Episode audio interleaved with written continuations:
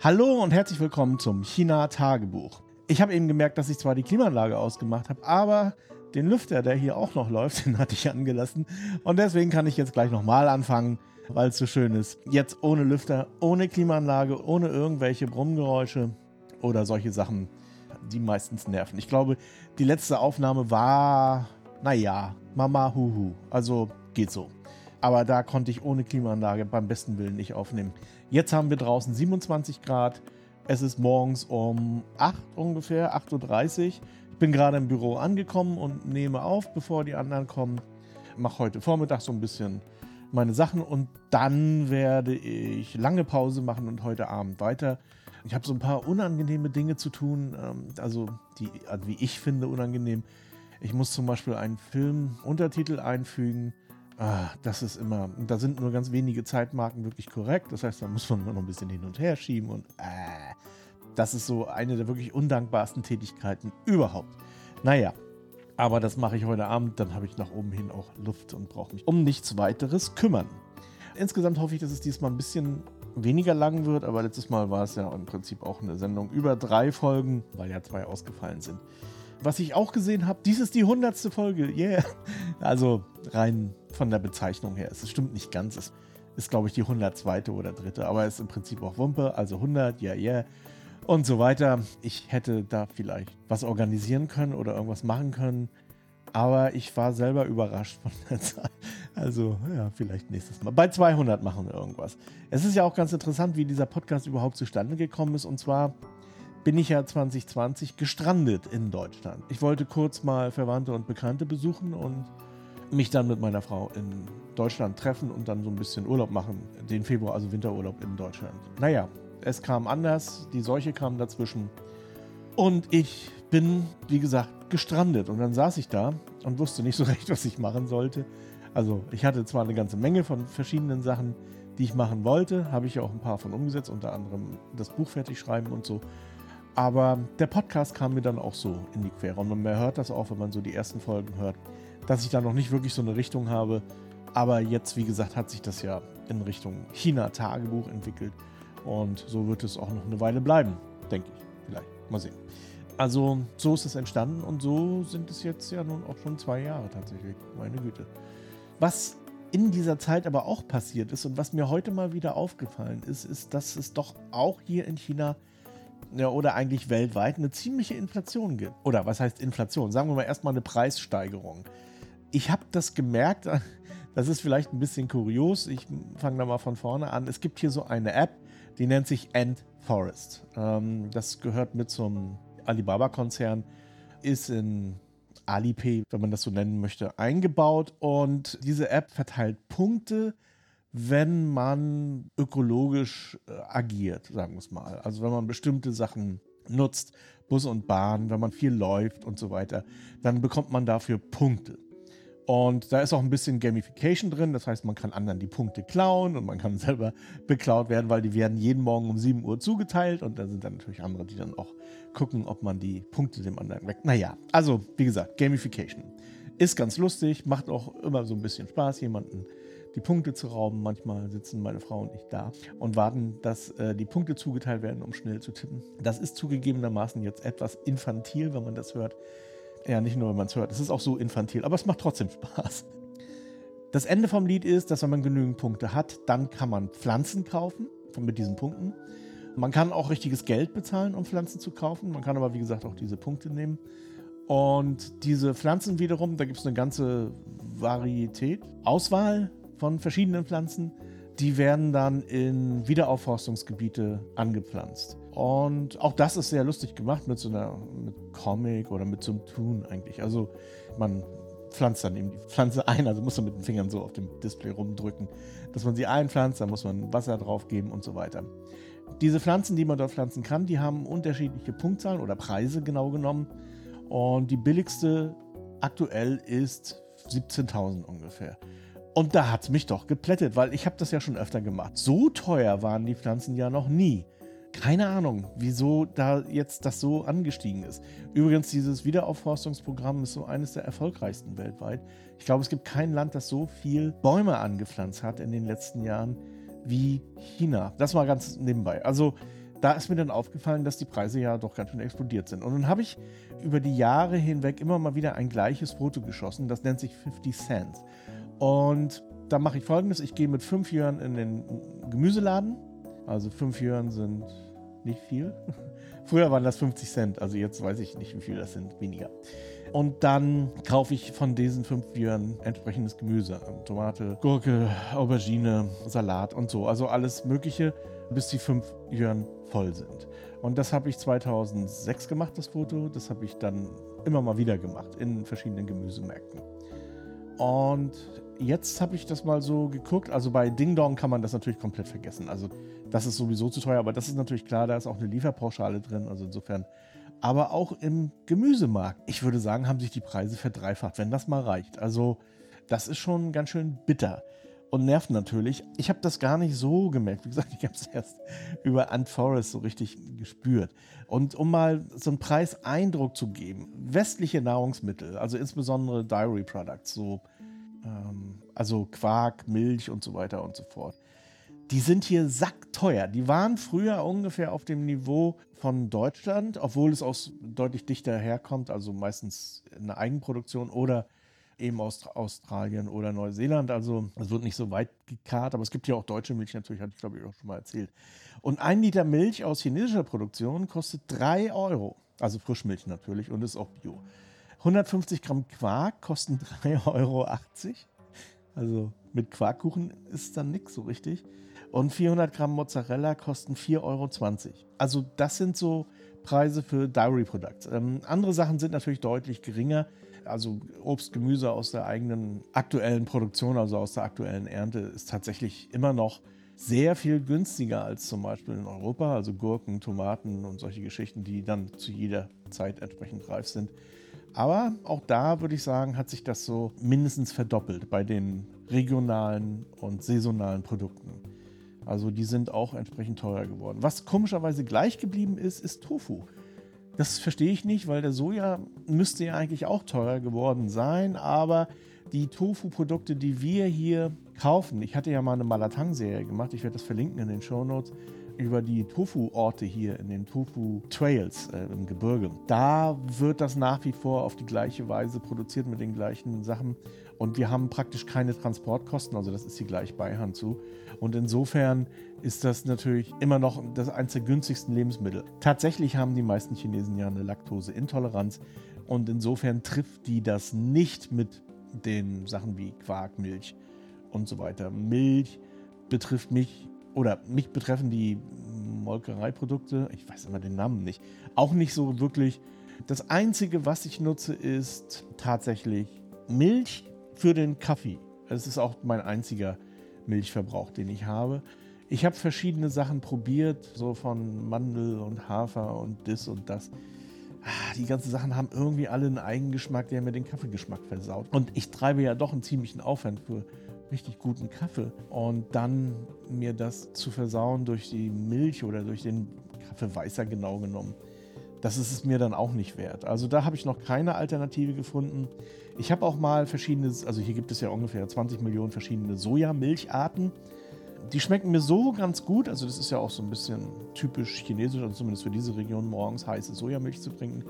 Aber ich habe auch keine Sojamilch gefunden, die so wirklich zum Kaffee passt. Das war jetzt ein ganz schöner Schlenker. Das mal zu den Preisen. Also diese 50 Cent Geschichte, das ist schon ein bisschen deprimierend, aber was kann man machen? Eigentlich nichts. Eine andere Sache. Das ist das Wetter. Wir haben ja hier doch alle sehr gelitten oder leiden ja zum Teil noch. Wie gesagt, jetzt sind es gerade 27 Grad, also praktisch richtig kalt, wenn man so will. Richtig angenehm. Wird leider wieder wärmer, aber das kommt, weil es ein bisschen geregnet hat.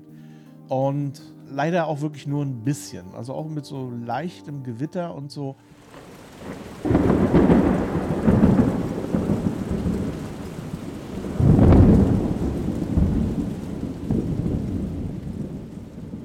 Ich habe mich dann so gefreut und so, oh, schön, Regen und so weiter. Und meine Frau sagt dann, naja, das ist doch künstlich. Ich so, was? Künstlich? Ja, das stand doch hier in der Zeitung und so, ich lese ja keine Zeitung, dass in die Wolken geschossen wurde, um den Regen runterzuholen, weil viele Leute Probleme bekommen haben, also insbesondere auch Bauern aus der Umgebung. Und es war ja tatsächlich immer so, dass es so nicht blanker blauer Himmel war, nicht durchgehend, also schon hin und wieder, aber doch auch immer mal Wolken aufkamen, aber es kam zum Verrecken nicht zum Regen oder zum Abregnen. Dann hat man tatsächlich das irgendwie so hingekriegt, dass, mich nicht, wie das genau funktioniert, dass das angefangen hat zu regnen. Im Westen, weiß ich, hält man das für Schabernack und Unsinn. Ich habe auch mal irgendwas von Kachelmann oder irgendwo, obwohl, gut, Kachelmann schreibt sowieso immer vorne ran. Also das erste Wort, mit dem Kachelmann einen Satz einleitet, ist Schwachsinn. Und dann kommt die Erklärung hinterher. Aber ich hatte das immer für Schwurbelei gehalten, tatsächlich. Mir war nicht klar, dass das wirklich funktioniert. Ich weiß, es gab mal früher so, ähm, so Ideen, die ich auch gelesen habe, so in der Populärwissenschaft, in der, auch in der DDR, so im Sputnik und so habe ich das gelesen, dass man die Wolken mit Jod oder irgendwas impft. Aber später dann habe ich eigentlich eher so abschlägige Texte gelesen, auch in sämtlichen Papers und so weiter und so fort, dass das nicht funktioniert. Stellt sich raus, funktioniert. Und das funktioniert offensichtlich ganz gut. Ich kann nicht einschätzen, was, was da nun alles wirklich dran ist und so weiter. Vielleicht erinnert sich jemand an diesen grandiosen Song von Kate Bush, Cloud Busting.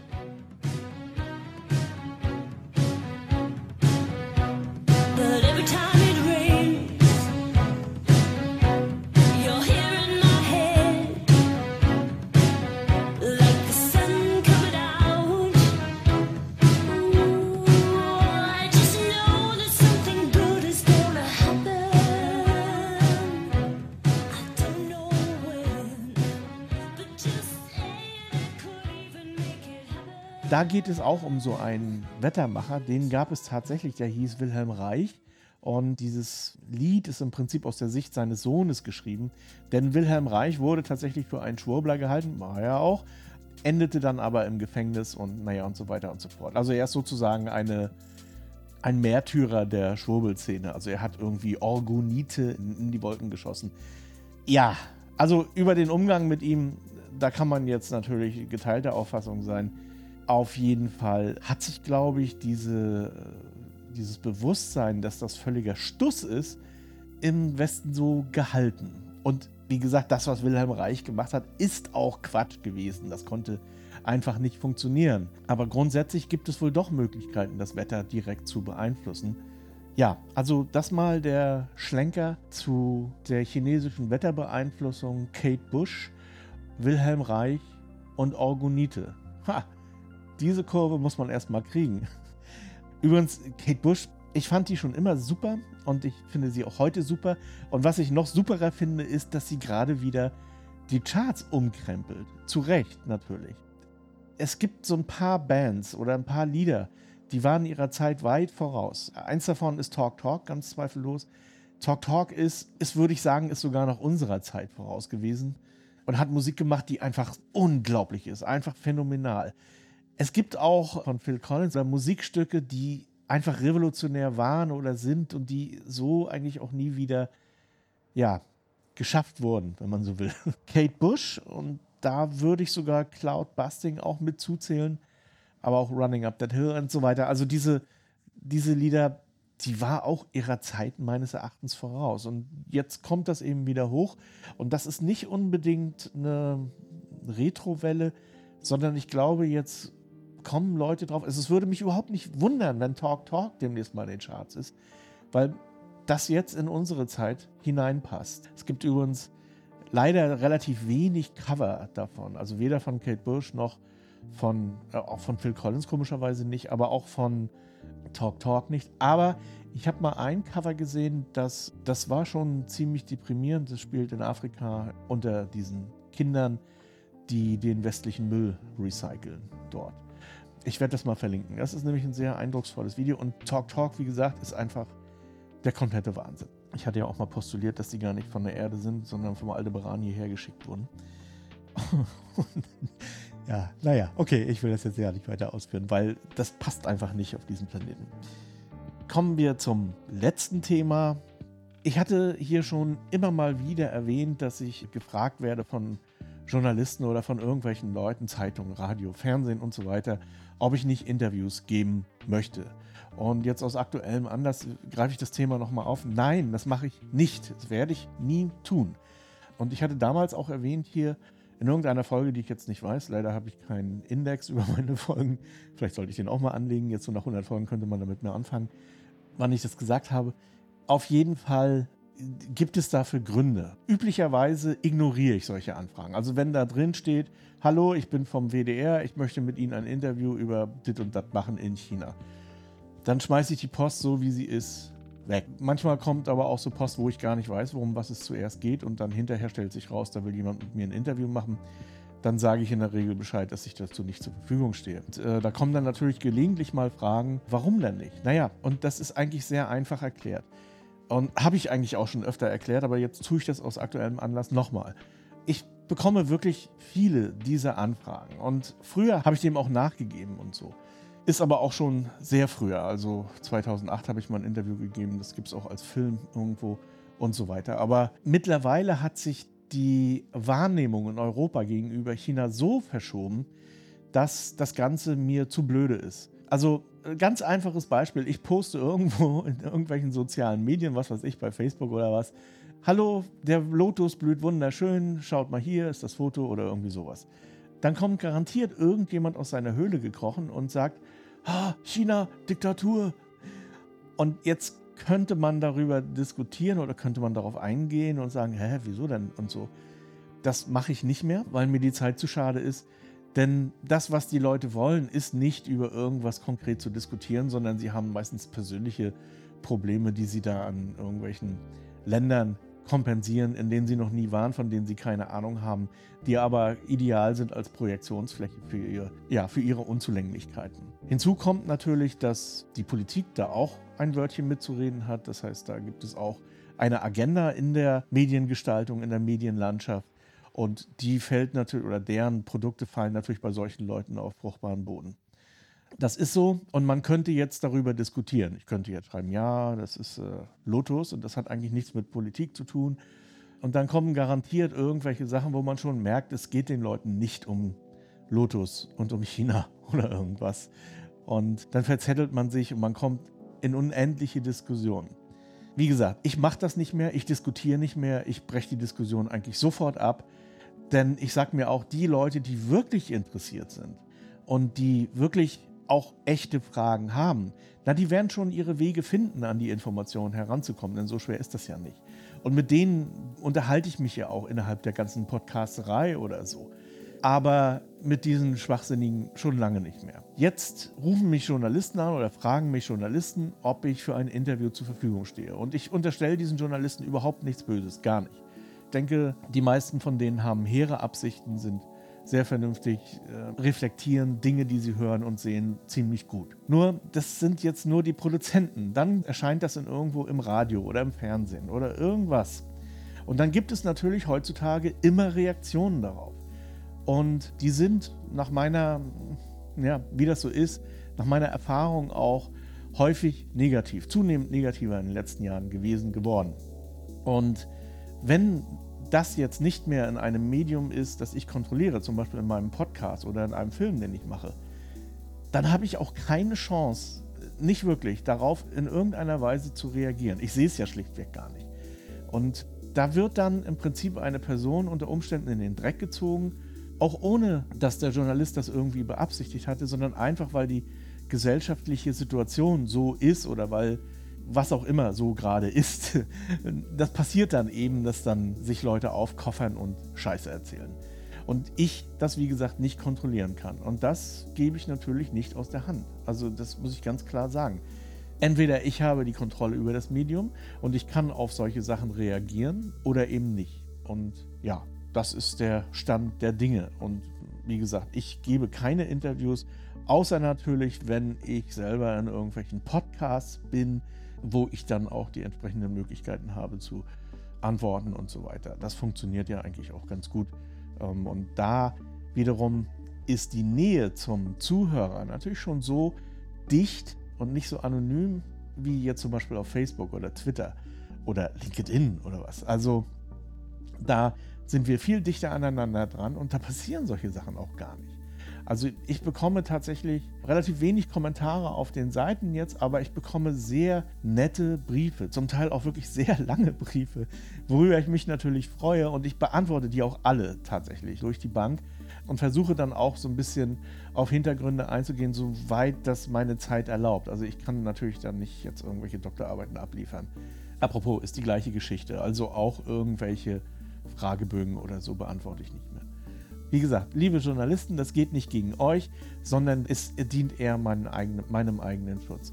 Übrigens ein sehr gutes Beispiel dafür, wenn jetzt hier jemand zuhört, der sich da gerade auf den Schlips getreten fühlt. Man suche mal bitte bei Golem, war das glaube ich, nach Navina Heiden. Ganz kurz die Geschichte von Navina Heiden. Sie wurde gefragt von der Welt, ob sie ein Interview geben möchte. Hat sie dann auch gemacht. Und das war ein Fehler. Die Welt titelte dann hinterher äh, Xi Jinpings Trolle die geheime Macht und was weiß ich alles. Und sie fühlte sich natürlich überfallen bei der Geschichte, was ist natürlich auch, also missbraucht, kann man eigentlich sagen. Und es ist auch wirklich Missbrauch. Und sie hat sich dann richtigerweise einen Rechtsanwalt gesucht, der das dann gegenüber der Welt durchgeboxt hat. Die Welt hat ein, eine Strafe bekommen von 10.000 Euro, die sie zahlen mussten. Und natürlich durften sie diesen Artikel nicht mehr veröffentlichen, mussten den da auch eine Richtigstellung machen und so weiter und so fort. Da könnte man jetzt denken, siehst du, Demokratie funktioniert doch. Nee, funktioniert eben leider nicht. Denn genau dieser Artikel wurde dann mit dem Journalistenpreis ausgezeichnet und nochmal als besonders investigativ und so weiter und so fort. Wie gesagt, die Behauptungen da drin waren falsch. Die ganze Sache ist missbräuchlich zustande gekommen. Sie sind verurteilt worden und die nächste Ebene des Journalismus, also der Journalistenpreis, und das ist ja im Prinzip so ein Dickicht aller Journalisten untereinander, haben das gutiert und haben diesen Artikel dann ausgezeichnet. So sieht's aus. Und da erkennt man, dass in dieser Sache, dass, dass das da einfach nicht funktioniert. Also man kann da nicht einfach sagen, ja, bei uns hier nicht oder so. Das entwickelt alles eine Eigendynamik und um gar nicht erst eine Dynamik aufkommen zu lassen, unterbinde ich das von vornherein. Unter anderem wirklich auch, äh, ich, ich war früher immer so ein bisschen fluide. Ich habe dann immer gesagt, na, muss ich mal gucken, wer das ist und was und hier und so. Und bestimmten alternativen Zeitungen würde ich vielleicht ein Interview geben. Mittlerweile bin ich das strikt. Also ähm, nein. Grundsätzlich nein. So, das dazu und ich hoffe ein für alle Mal, dass das irgendwie klar ist. Nochmal organisatorisches ganz zum Schluss. Die Shownotes findet man unter diary.umlauts.de, also diary.umlauts.de. Das ist ja die neue Domain für diesen Podcast. Es sind immer noch die meisten Hörer auf Anker oder so. Also wer jetzt ausführliche Shownotes haben möchte, der wechselt bitte auf diese Domain und am besten dort auch den Podcast abonnieren im Podcatcher, ähm, denn dann hat man das immer automatisch auch im Podcatcher, die ganzen Sachen. Also was ich, ich mache das relativ üppig tatsächlich, also relativ viele Bilder, verlinke die Videos etc. pp. All das gibt es bei Anker oder bei Funkwhale nicht. Bei Funkwell muss ich dazu sagen, das hatte ich ja damals so ein bisschen als Experiment gestartet und war da nie wirklich zufrieden und werde auch immer unzufriedener. Die haben jetzt irgendwas an ihrer Struktur gebaut und plötzlich wird äh, bei AntennaPod der Podcast gar nicht mehr gefunden. Also die Funkwell-Geschichte ist für mich eigentlich gestorben. Ich mache da nicht mehr viel. Wenn der Speicherplatz dort aufgebraucht ist, also das, ich habe da 4 GB, im Augenblick bin ich bei 3,1 GB oder sowas dann ist Daddle-Do, dann wird Funkwheel archiviert und die Sache ist vorbei. Weil das lohnt sich nicht. Das ist einfach zu, ja, zu wackelig, die ganze Plattform. Und ich habe auch nicht den Eindruck, dass Funkwheel wirklich die Podcast-Geschichte weiterentwickeln wollen. Die wollen mehr so ein Spotify-Ding machen, was mich ja eigentlich gar nicht interessiert. Also mal sehen, wie das da weitergeht. Aber für mich und meinen Podcast ist dort äh, im Prinzip schon Ruhe. Und diary.umlauts.de beziehungsweise Anker sind offen und da kann man dann natürlich diesen Podcast hören. Schön wäre es, wenn es mal irgendwann in den nächsten paar hundert Folgen passiert, dass alle Leute bei Umlaut sind. Aber ja, wie das so ist, dass äh, die meisten Leute haben ja doch, genau wie ich, ein gewisses Beharrungsvermögen, was sowas betrifft. Man nimmt sich das immer vor, umzuziehen und dann macht man es doch nicht. Nun gut, soweit und bis zum nächsten Mal.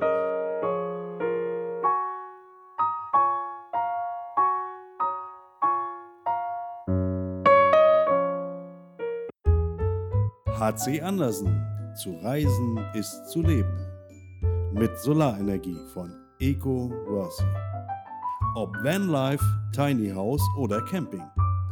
EcoWorthy, dein Partner für Solarenergie. eco-oasi.com.